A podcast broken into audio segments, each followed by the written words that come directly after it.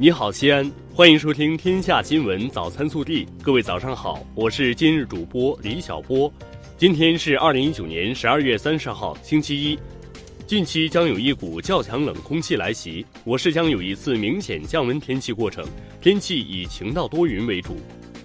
首先来看今日要闻。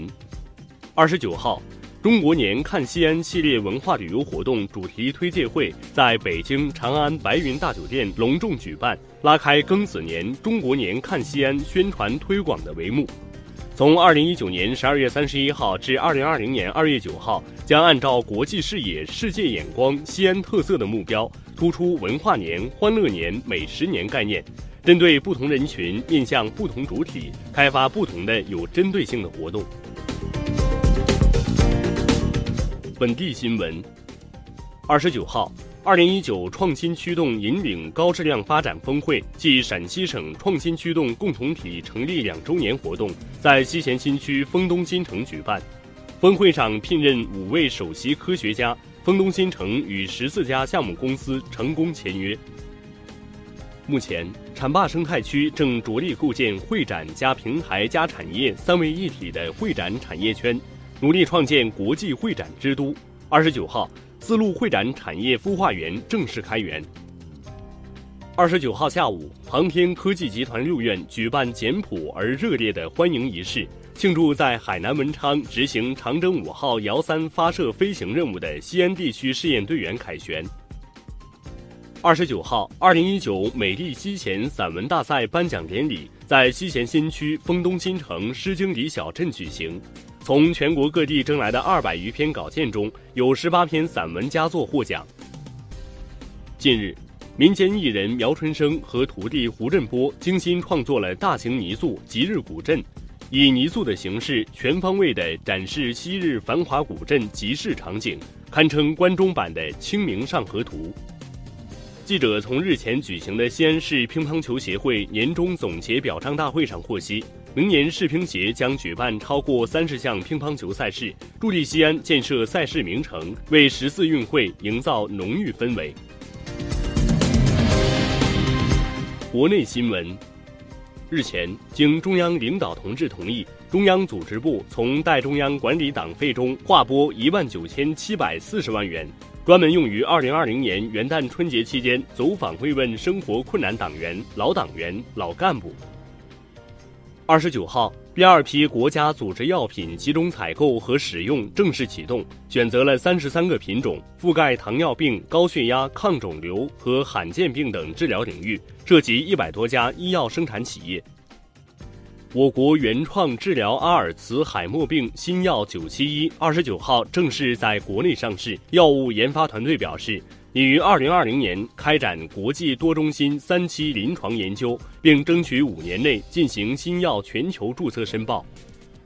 证监会二十九号表示，将全面理解和掌握新证券法规定的有关制度和措施，加快制定、修改、完善配套规章制度，完善证券市场基础制度。文化和旅游部近日印发《国家级旅游度假区管理办法》，规定国家级旅游度假区受到取消等级处理的，自取消等级之日起三年内不得申报国家级旅游度假区。为满足春运旅客出行需求，十二月三十号零时起，全国铁路将调整旅客列车运行图，京张高铁、张沪高铁等多条新增铁路线投入运营，我国八纵八横高铁网进一步织密。二十九号，宁夏银川至中卫段高铁开通运营，宁夏由此结束没有高铁的历史。银川到中卫高铁通行时间约一个半小时，较普通旅客列车节省一个多小时。近日，我国自主研发的首艘具备自主航行功能的筋斗云零号货船在珠海完成货物运载首航。中央气象台二十九号消息。新一股较强冷空气从今天开始影响我国，北方多地将出现十度以上的降温，内蒙古和东北部分地区还伴有中到大雪。针对网传杀害杨文医生的凶手母亲已被转到朝阳医院重症监护室，并接受免费医疗等消息，二十九号，医院官方称，家属自行从民航总院办理了出院，并打了九九九要去朝阳医院。朝阳医院接收病人是责任，按照病人的病情，让家属交了押金，办理了住院，并没有提供免费医疗。近日，长沙生态动物园大象驯养场内，一头大象在后场准备迈入驯养场展示时突然发狂，用象牙直接攻击驯养员，导致驯养员倒地，并使用前脚踩踏，造成驯养员卜某瞬间致伤，后经抢救无效死亡。暖新闻，近日，接兵工作组带着下连新兵乘坐第三幺三六次列车，中午，列车长带着四十六份盒饭突然出现，原来是七号车厢蓝女士为表达对军人的敬佩，为他们点的午餐晚餐。兵哥哥们十分感动，坚持退还餐费，下车后还主动列队向七号车厢行军礼。微调查。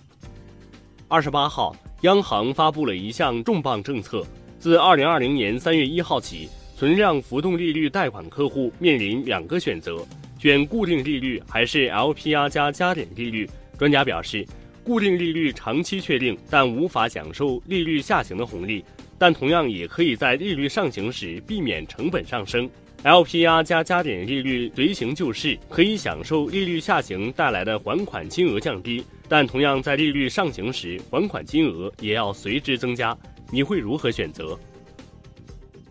更多精彩内容，请持续锁定我们的官方微信。明天不见不散。